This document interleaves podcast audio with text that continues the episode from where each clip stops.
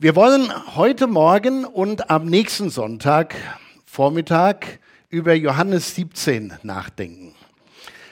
Und das Thema lautet, damit sie alle eins seien. Und ich habe eine zweiteilige Serie gemacht und habe dann angefangen, äh, die erste Predigt zu machen, gemerkt, das wird nur eine Einleitung, was nichts bedeutet, aber es ist nur eine Einleitung. Nächste Woche will ich dann ein paar Dinge nennen, warum mir das auch so wichtig war. Aber Johannes Kapitel 17 ist das längste Gebet von Jesus, das aufgeschrieben wurde. Und wir finden das nur im Johannesevangelium. Ist ein ziemlich langer Text ich werde ihn euch nicht vorlesen, wir werden den zusammenlesen. Aber wir geben uns noch einen Moment. Ich will erst ein bisschen erklären, äh, wie, diese, äh, wie dieses Gebet von Johannes in seinem Evangelium platziert wurde. Das steht Johannes 17 logisch zwischen Kapitel 16 und Kapitel 18. Ja, das ist ja nicht schwer zu verstehen. Aber interessant ist, um was es geht in Kapitel 16 und in Kapitel 18. In Kapitel 16 spricht er davon, äh, was Jesus erzählt hat in Bezug auf seinen Abschied, dass er diese Welt verlassen wird und was auf ihn zukommt. Das alles wird in Kapitel 16 beschrieben. Und ich lese euch mal so ein paar Auszüge vor aus diesem Kapitel. Da, spricht, da verspricht Jesus den Heiligen Geist und sagt, aber ich sage euch die Wahrheit, es ist gut für euch, dass ich weggehe, denn wenn ich nicht weggehe, kommt der Tröster nicht zu euch. Wenn ich aber gehe, werde ich ihn zu euch senden. Das Versprechen, ich lasse euch nicht alleine, wenn ich gehe, ich schicke euch den Heiligen Geist, ihr seid nicht von Gott verlassen. Dann in Vers 16 noch eine kleine Weile, dann werdet ihr mich nicht mehr sehen und abermals eine kleine Weile, dann werdet ihr mich sehen. Dann in Vers 22, auch ihr habt nun Traurigkeit, aber ich will euch wiedersehen und euer Herz soll sich freuen und eure Freude und eure Freude soll niemand von euch nehmen. Und nochmal ein letzter Vers, der Vers 33 äh, aus dem 16. Kapitel. Dies habe ich mit euch geredet, damit ihr in mir Frieden habt. In der Welt habt ihr Angst, aber seid getrost, ich habe die Welt überwunden. Ich finde es immer spannend, mir vorzustellen, in welche Situation hinein äh, Briefe in der Bibel geschrieben wurden oder wie Aussagen von Jesus und anderen gemacht wurden, in welchem Zusammenhang das so steht. Und hier spricht Jesus ja mit seinen Jüngern über die Dinge, die ihm bevorstehen. Und wir haben natürlich den Vorteil, das ist alles Vergangenheit. Das hab, da haben wir schon von gehört. Das ist alles schon passiert. Wir wissen, was da gelaufen ist und laufen wird. Aber die Jünger hören diese Worte und ich frage mich manchmal, was haben die sich dabei gedacht, als Jesus diese Worte gesprochen hat? Das war für die eine völlig andere Situation als für uns, wenn wir uns diese Worte anhören. Äh, ich meine, eines haben sie bestimmt verstanden, in der Welt habt ihr Angst. Ja, das haben viele Menschen heute, Angst in dieser Welt. Aber das hier in diesem Kapitel 16. Jesus spricht mit seinen Jüngern darüber, dass er sie verlassen wird, dass er wiederkommen wird, dass sie nicht alleine gelassen werden, dass er den Heiligen Geist senden wird. Und auch das ist am Pfingsten hier geschehen. Und dass sie Angst haben werden, aber er mit ihnen ist. Das alles steht in Kapitel 16.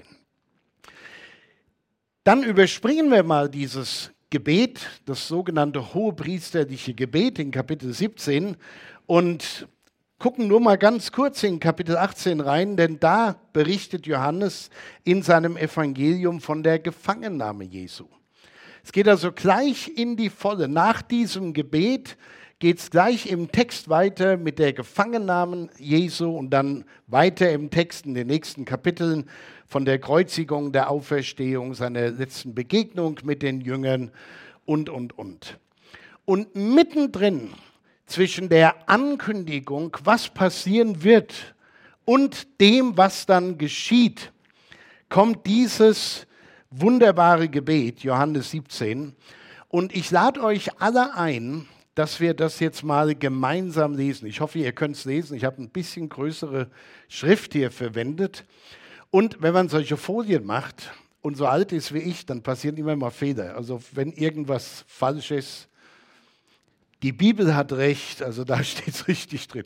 Also gucken wir mal, wie, wie wir es hinkriegen. Wollen wir dazu aufstehen und lesen einfach mal gemeinsam diesen schönen Text. Solches redete Jesus und hob seine Augen auf zum Himmel und sprach, Vater, die Stunde ist gekommen, verherrliche deinen Sohn, auf dass der Sohn dich verherrliche. So wie du ihm Macht gegeben hast über alle Menschen, auf dass er ihnen alles gebe, was du ihm gegeben hast, das ewige Leben. Das ist aber das ewige Leben, dass sie dich, der du allein wahrer Gott bist, und den du gesandt hast, Jesus Christus, erkennen. Ich habe dich verherrlicht auf Erden und das Werk vollendet, das du mir gegeben hast, damit ich es tue. Und nun, Vater, verherrliche du mich bei dir mit der Herrlichkeit, die ich bei dir hatte, ehe die Welt war. Ich habe deinen Namen den Menschen offenbart, die du mir aus der Welt gegeben hast. Sie waren dein und du hast sie mir gegeben und sie haben dein Wort bewahrt. Nun wissen sie, dass alles, was du mir gegeben hast, von dir kommt.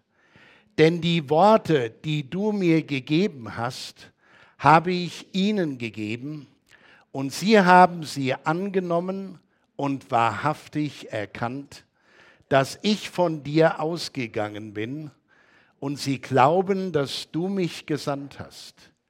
Ich bitte für sie, nicht für die Welt. Ich komme zu dir, heiliger Vater, in deinem Namen, den du mir gegeben hast. Irgendwie haben wir was übersprungen, gell? Also gehen wir doch mal zurück. Ich bitte für sie, nicht für die Welt bitte ich, sondern für die, die du mir gegeben hast, denn sie sind dein. Und alles, was mein ist, das ist dein. Und was dein ist, das ist mein. Und ich bin in ihnen verherrlicht, und ich bin nicht mehr in der Welt, sie aber sind in der Welt, und ich komme zu dir Heiliger Vater, erhalte sie in deinem Namen, den du mir gegeben hast, dass sie eins seien wie wir. Solange ich bei ihnen war, erhielt ich sie in deinem Namen, den du mir gegeben hast. Und ich habe sie bewahrt, und keiner von ihnen ist verloren, außer dem Sohn des Verderbens, damit die Schrift erfüllt werde. Nun aber komme ich zu dir, und dies rede ich in der Welt, auf dass meine Freude in ihnen vollkommen sei. Ich habe ihnen dein Wort gegeben, und die Welt hasst sie, denn sie sind nicht von der Welt, wie auch ich nicht von der Welt bin. Ich bitte nicht, dass du sie aus der Welt nimmst, sondern dass du sie bewahrst vor dem Bösen. Sie sind nicht von der Welt, wie auch ich nicht von der Welt bin. Heilige sie in der Wahrheit, dein Wort ist die Wahrheit. Wie du mich gesandt hast in die Welt, so habe auch ich sie in die Welt gesandt. Ich heilige mich selbst für sie, auf dass ich sie geheiligt sein in der Wahrheit. Ich bitte aber nicht allein für sie, sondern auch für die, die durch ihr Wort an mich glauben werden, dass sie alle eins seien, wie du Vater in mir bist und ich in dir, so sollen auch sie in uns sein, auf dass die Welt glaube, dass du mich gesandt hast. Und ich habe ihnen die Herrlichkeit gegeben, die du mir gegeben hast, auf dass sie eins seien, wie wir eins sind. Ich in ihnen und du in mir, auf dass sie vollkommen eins seien und die Welt erkenne, dass du mich gesandt hast und sie liebst, wie du mich liebst. Vater, ich will, dass wo ich bin, auch die bei mir sein, die du mir gegeben hast, damit sie meine Herrlichkeit sehen, die du mir gegeben hast. Denn du hast mich geliebt, ehe die Welt gegründet war. Gerechter Vater, die Welt kennt dich nicht, ich aber kenne dich. Und diese haben erkannt, dass du mich gesandt hast.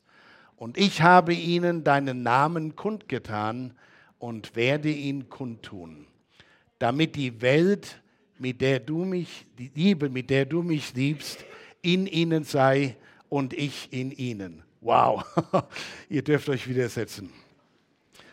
Das war jetzt nur ein Kapitel.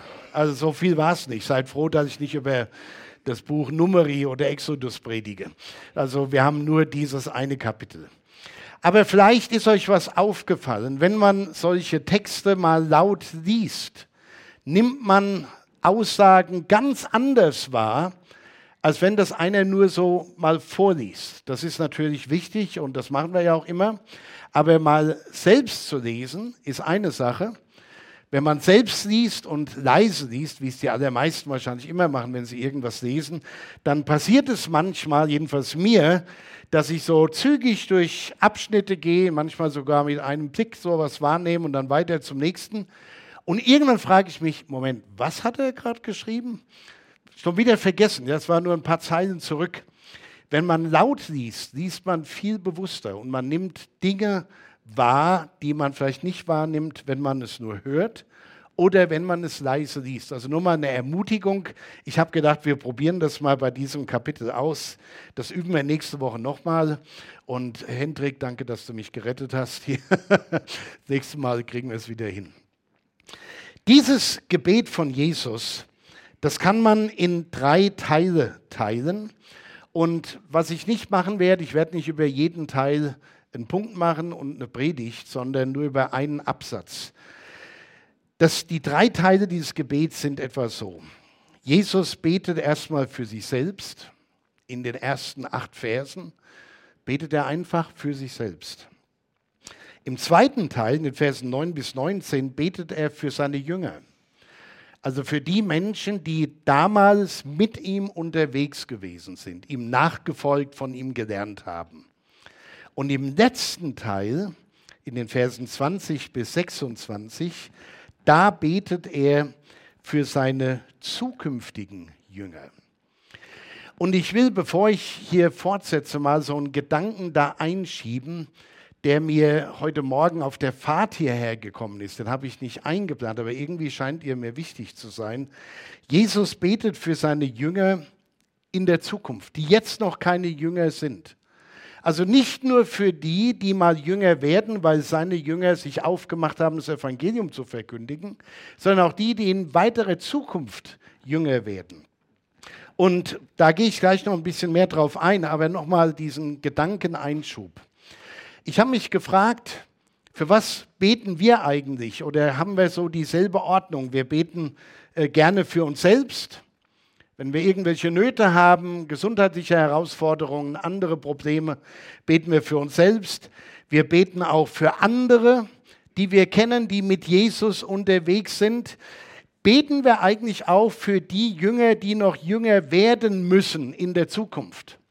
Und da will ich gar nicht so weit ausholen, sondern einfach mal fragen, wer betet denn regelmäßig für seine Kinder, für seine Enkel, für seine Urenkel, von dem er noch gar nicht weiß, ob sie überhaupt mal da sein werden. Und für die Gemeinde in 10, 20, 30 Jahren, solange der Herr noch nicht wiedergekommen ist. Wer betet dafür? Ich glaube, die wenigsten von uns denken daran, dass das, was wir heute tun, auch in unserem Gebet, entscheidend sein kann für die Zukunft. Und äh, wir, wir, wir sprechen öfters mal da, ab und an mal darüber, so muss man es vielleicht sagen, wie wichtig das ist, was wir heute tun, wie wir heute leben für die Zukunft auch der Christenheit und der Gemeinde. Seht ihr, wenn es in, in unseren Familien zum Beispiel Abbrüche gibt, wir sind gläubig als Eltern oder Großeltern, unsere Kinder, naja, 50 Prozent, die Enkel schon gar nichts mehr, dann wissen wir, die, die Christenheit oder eine Gemeinde ist immer nur eine Generation davon entfernt, sich auszulöschen.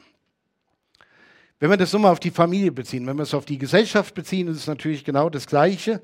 Beten wir für die Menschen, die äh, Jesus noch gar nicht kennen. Ich fand das prima, dass Berko heute für die Menschen hier im Kinzigtal gebetet hat, die Jesus noch nicht kennen. Christen sind oft leider so mit sich selbst beschäftigt, mit unseren eigenen Sorgen und Nöten, dass wir zurechtkommen, dass wir ja Fürbitte machen wir auch für die anderen, die jetzt, die wir jetzt schon kennen, aber wir denken sehr selten an die, die Jesus noch nicht kennen, auch in unserer Familie nicht. Und ich glaube, da liegt ein unglaublich großer Segen drauf. Ich glaube, dass, dass ich zum Glauben gekommen bin, dass ich Pastor geworden bin, das ist nicht nur eine Sache zwischen Gott und mir gewesen, sondern da gab es Eltern, da gab es Großeltern und davor Großgroßeltern, die irgendwie gläubig waren, die bestimmt auch gebetet haben für die Familie. Und dann geht es auch irgendwo weiter. So, das nur mal als Gedankeneinschub. Vielleicht erinnert ihr euch daran, wenn wir auf den Punkt hier im Text nochmal zurückkommen. Wir wollen heute und am nächsten Sonntag unser Augenmerk auf diesen dritten Teil des Gebetes von Jesus legen. Also Jesus betet für seine zukünftigen Jünger. Also die Verse 20 bis 26. Er betet also für Menschen, die durch seine Jünger zu Jüngern werden. Da war ja noch nicht so viel passiert. Er hat sie erst losgeschickt, er hat sie in diesem Gebet angesprochen. Ich sende sie so in die Welt, wie du, Vater, mich in die Welt gesandt hast. Äh, er, er betet für Menschen in anderen Städten, in anderen Ländern, tatsächlich auch für Menschen in einer weiteren Zukunft und sogar für Menschen in unserer Zeit, würde ich mal behaupten, dass das uns mit einschließt in dieses Gebet. Und da sagt Jesus, ich bitte aber nicht allein für sie, sondern auch für die, für die, die durch ihr Wort an mich glauben werden, dass sie alle eins seien. Das ist das Generalthema, mit dem ich mich beschäftigen will, heute und mehr noch am nächsten Sonntag, dass sie alle eins seien. Und das ist natürlich ein, ein Riesenpunkt. Das hört sich so schmalzig fromm an, sag ich mal. Ach, dass wir alle eins sind. Wie schön das wäre. Und wir wissen ja, wie die Realität ist, oder? Innerhalb von, von Familien, von Gemeinden, der, von den Glaubenden in der ganzen Welt. Jesus betet hier ein Gebet des Glaubens. Er betet nachdem er seine Jünger vorbereitet hat auf das, was ihn erwartet. Und er betet, bevor er in den Tod geht. Aber er betet kein pessimistisches Gebet. Das hört sich nicht zweifelnd an, so. Und mein Vater im Himmel, ich habe jetzt drei Jahre hier gekeult und du siehst, die Menschen, die wollen doch nicht hören. Was muss ich noch alles machen? Nee, Jesus betet so nicht, so weinerlich. Sondern er betet ein sehr zuversichtliches Gebet. Ein Gebet des Glaubens. Jesus ist fest davon überzeugt, dass seine Mission weitergehen wird. Und zwar weitergehen wird, weil er Leute hat, die er beauftragt hat, die, die mit ihm unterwegs waren, die von ihm gelernt haben, die jetzt das Staffelholz übernehmen und es dann weitergeben und die, die dadurch zum Glauben kommen, das auch wieder weitergeben, bis in unsere Zeit, dass jeder von uns sagen kann, irgendjemand, irgendjemand hat mir mal vom, Jesus erzählt, vom Evangelium erzählt. Irgendjemand hat mich mal eingeladen, mit in die Kirche oder zu einer Evangelisation zu gehen. Irgendjemand hat mal für mich gebetet. Wir sind alle nur da, weil irgendjemand treu war und weil irgendjemand zur Gebetserhörung von Jesus geworden ist. Deshalb sind wir heute hier. Und deshalb werden im nächsten Jahr noch andere hier sein und in den nächsten Jahren, bis Jesus wiederkommt, immer wieder neue Menschen zum Leib Christi, zur Gemeinde, nicht nur hier in unserer Gemeinde, überall dazukommen, weil das Staffelholz weitergegeben wird. Jesus betet ein Gebet des Glaubens. Es geht weiter. Meine Mission, so betet Jesus, wird von denen fortgesetzt, die mir gefolgt sind. Und wenn wir diesen dritten Teil seines Gebetes betrachten, dann dürfen wir nicht vergessen, und das ist mir ein ganz wichtiger Punkt, es ist das Gebet Jesu für uns. Für dich, für dich, für dich, für dich, für dich und für mich. Es ist sein Gebet für uns. Und zum anderen dürfen wir nie vergessen, Jesus hatte und hat großes Vertrauen in seine Nachfolger. Und da dürfen wir natürlich fragen, kann er das noch haben in seine Nachfolger? Kann er das noch haben? Er vertraut seinen Jüngern die wichtigste Botschaft an, obwohl ihm klar war, dass in wen in ganz kurzer Zeit die, die ihm ganz nahe gestanden waren, sich von ihm verabschieden und sagen, mit dem haben wir nichts zu tun. Jesus nie gehört, kenne ich nicht. Er betet für diese Leute, die ihn im Stich lassen, die bei seiner Festnahme durch römische Soldaten alle abhauen. Und dennoch hat Jesus Vertrauen in seine Nachfolger. Das ist, das ist der Punkt, der mir Mut macht weil ich mir sage, da wo ich Jesus enttäuscht habe, da wo ich nicht der war, der ich hätte sein sollen, nicht das getan habe, was ich hätte tun sollen. Jesus gibt niemanden auf. Jesus setzt volles Vertrauen in uns. Wir, wir reden natürlich immer andersrum, ne, dass wir ihm vertrauen. Aber denken wir auch mal dran, Jesus vertraut auch uns. Er vertraut uns etwas ganz Kostbares an. Er vertraut seinen Jüngern, obwohl ihm klar ist, dass sie ihn alle verlassen werden.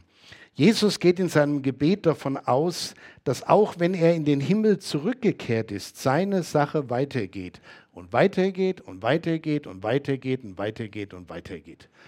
Und das Faszinierende am christlichen Glauben ist ja, überall da, in, in Ländern, wo Christen verfolgt werden, wo man Sorge hat, dass Menschen eingesperrt und sogar getötet werden, weil sie an Jesus glauben, äh, dass dort die christliche Gemeinde oft sehr stark ist.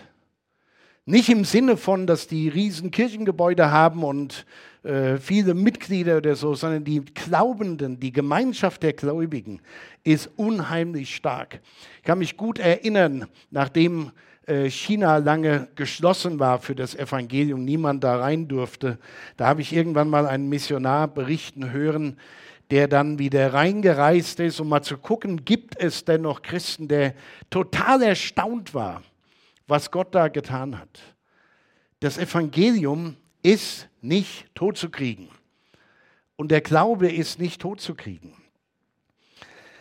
Und damit dies auch geschieht, dass es weitergeht und weitergeht und weitergeht, betet Jesus um Einheit. Und der Vergleich, den er zieht, der ist ziemlich weit oben angesiedelt, nämlich ganz oben. Er sagt, so wie Jesus der Sohn mit dem himmlischen Vater eine Einheit sind, so sollen auch meine Jünger eins sein. Boah, das ist ein Anspruch eine Gemeinschaft von Menschen, die einen Herrschaftswechsel erfahren haben und deren Leben Jesus gehört. Jetzt will ich hier nur mal einen Satz sagen, dann komme ich noch mal drauf zurück.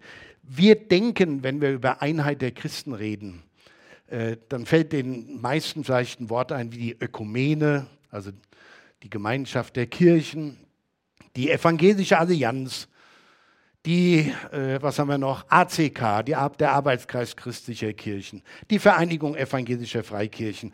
Wir denken immer in Institutionen, die dann zusammengeschaltet sind. Ja? Am, am Dienstagabend ist übrigens der Gebetsabend in der Krypta der katholischen Kirche. Und, und ich weiß, es gibt Leute, die sagen, oh, wenn ich da hingehe, dann nimmt der Papst Einfluss auf mein Leben. Und so ein Schwachsinn. War einer der schönsten Gebetsabende vor, ich glaube vor drei Jahren waren wir dort, in den letzten beiden war es ja nicht so möglich.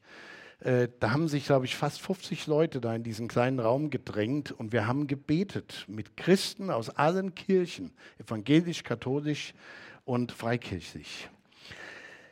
Die Menschen, die Jünger Jesus sind, die sollen eine Einheit bilden. Es geht nicht um die Vereine und Organisationen. Und das sind Menschen, ja, die einen Herrschaftswechsel erlebt haben, deren Jesus, Leben Jesus gehört. Menschen, um das nochmal zu definieren, die in einer persönlichen Beziehung der Liebe und auch des Gehorsams zu Jesus leben und in einer von echter Liebe geprägten Beziehung zueinander mit Jesus unterwegs sind. Es geht nicht um Kirchenmitglieder. Wir haben in Deutschland, es sind jetzt mittlerweile weniger als 50 Prozent, die Mitglied in einer der beiden großen Kirchen sind. Das ist dramatisch zurückgegangen, geht immer weiter zurück. Und von denen geht nur ein kleiner Bruchteil überhaupt regelmäßig in die Kirche. Und regelmäßig ist dann Weihnachten und Ostern und so.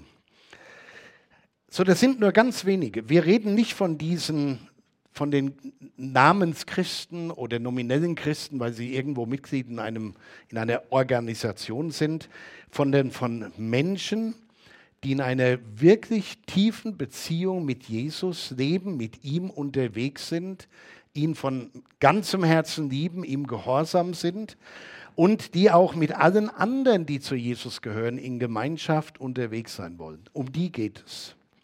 Die Einheit, für die Jesus betet, ist keine Vereinheitlichung von christlichen Organisationen, denn das gab es damals sowieso nicht. Äh, das ist alles später erst entstanden. Es ist keine Vereinheitlichung von Kirchen und Denominationen. Das Allerwichtigste ist Jesus, dass die Menschen, die mit ihm unterwegs sind, als wirklich Jünger Jesu unterwegs sind, eine Einheit darstellen, die ihn als seinen Leib in dieser Welt repräsentieren. So, und wenn ich da schon abgespeckt habe und gesagt habe, es geht nicht um die Kirchen schlechthin, um kirchliche Organisationen, es geht um die, die einfach ganz bewusst zu Jesus gehören und in irgendeiner von den verschiedenen Kirchen und Organisationen beheimatet sind, dass die zusammenhalten eins sind in Jesus. Und ihr lieben Geschwister, das ist mein Punkt eigentlich. Da haben die Christen, die ich jetzt definiert habe, auch die einen ganz schlechten Job gemacht, gerade in den letzten zwei, drei Jahren. Das ist der Punkt.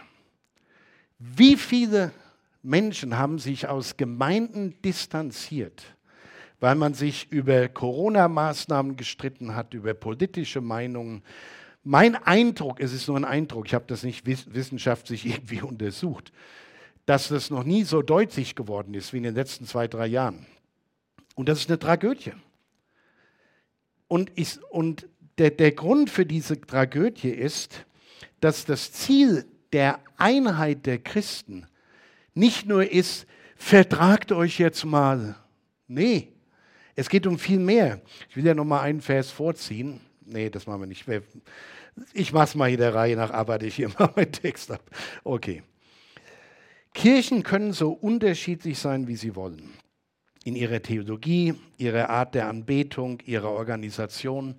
Vielleicht hat jemand mal äh, gestern in den Nachrichten gesehen, da wurde ja das orthodoxe Neujahr, äh, Weihnachtsfest gefeiert. Da gab es Bilder, wie das dann da aussieht, wie die gefeiert haben. Das war ganz anders, als wie wir das gefeiert haben. Äh, ganz anders war es, als die evangelische Kirche auf dem Untermarkt gefeiert hat, wie wir das hier in unserem Kirchsaal gefeiert haben.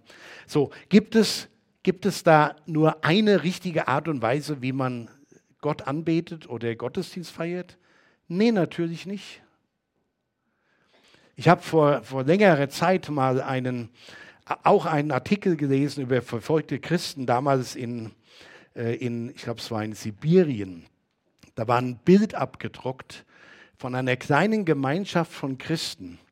Das waren vielleicht 15, 20 Leute, die bei Eiseskälte mitten im Wald im Schnee gestanden haben und Gottesdienst gefeiert haben. Ohne Instrumente, ohne alles. Sie sind zusammengekommen, haben Gott die Ehre gegeben. Würde irgendjemand wagen und sagen, das war kein richtiger Gottesdienst, da hat ja nicht mal eine Orgel gespielt oder eine Gitarre? Im Gegenteil, ich würde mal behaupten, vieles, was wir haben, was wir machen, das, was unsere Anbetung unterstützen soll, äh, das ist nicht das Wichtigste. Das soll unterstützen. Es gibt keine nur eine richtige Form der Anbetung. Es gibt auch nicht nur eine richtige Form der Kirchenorganisation. Und es gibt auch nicht, es gibt Unterschiede, die hilfreich sind, die wichtig sind. Es gibt Menschen, die sich eher in einer Kirche wohlfühlen, die so ist wie wir oder die ganz anders ist. Das ist alles okay. Aber es gibt einen Ankerpunkt und das ist Jesus. Was wir von ihm denken, wie wir an ihn glauben, wie wir ihm folgen, das ist der Punkt. Und das ist das Entscheidende. Und darüber kann man wirklich Einigkeit erzielen. Kirchen können so unterschiedlich sein, wie sie wollen, in ihrer Theologie, in, ihrer, in der Art ihrer Anbetung, ihrer Organisation. Und ich denke, hier gilt es, respektvoll einander anzunehmen und die Unterschiede einfach mal stehen zu lassen.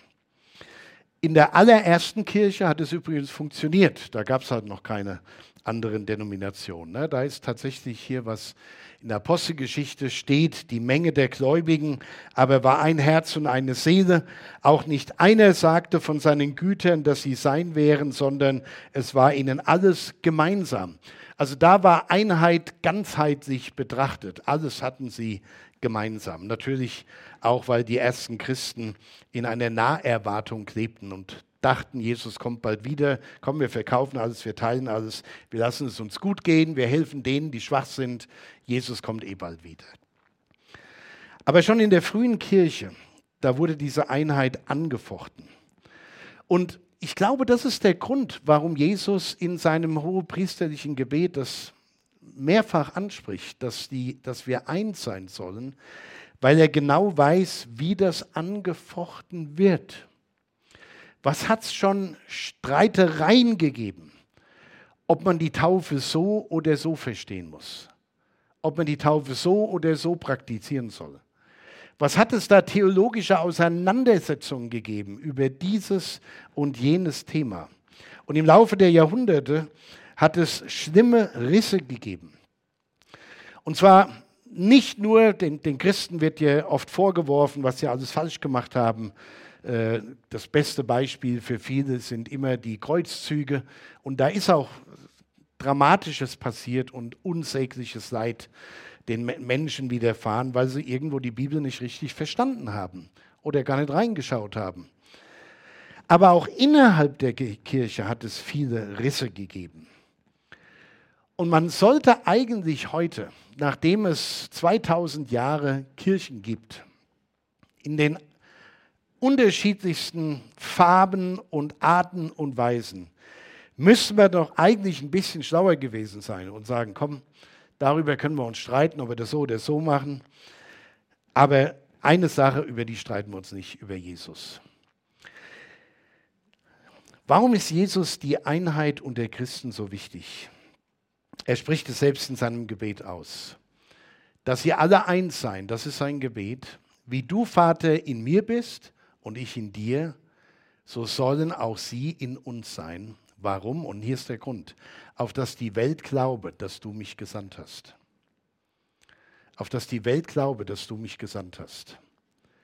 Jesus sagt voraus, das Erkennungszeichen dafür, dass der, der allmächtige Gott seinen einzigen Sohn in diese Welt gesandt hat, wird man daran sehen, an der Einheit derer, die ihm folgen. Und wir sollen, um es mal so zu sagen, seinen Leib in dieser Welt repräsentieren. Das ist immer ein tolles Bild, das der Paulus benutzt hat, um die Gemeinde zu beschreiben.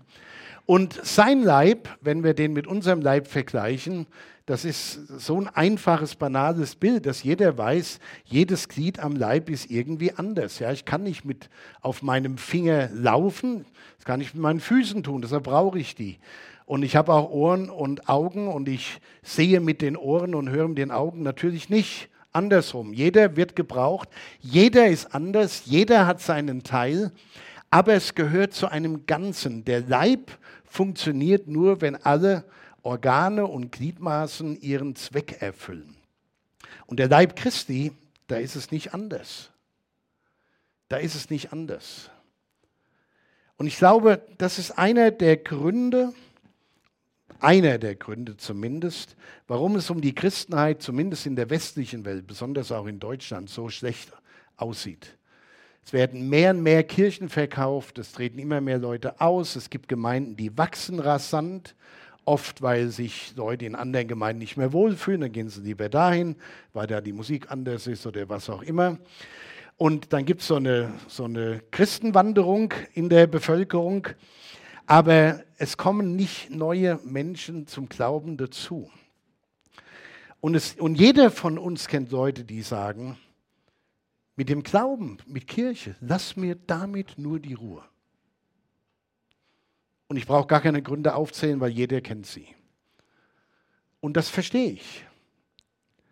Aber wie wäre es, wenn diese Menschen, die so zweifelnd sind, nicht nur die Organisation und Institution Kirche sehen, von der sie so enttäuscht sind, sondern in der Vielzahl der Gläubigen, der, der Menschen, die Jesus nachfolgen, eine Einheit sehen, wo die Verschiedenartigkeit der einzelnen Glieder dazu beiträgt, dass der Leib Christi funktioniert. Wie wäre das?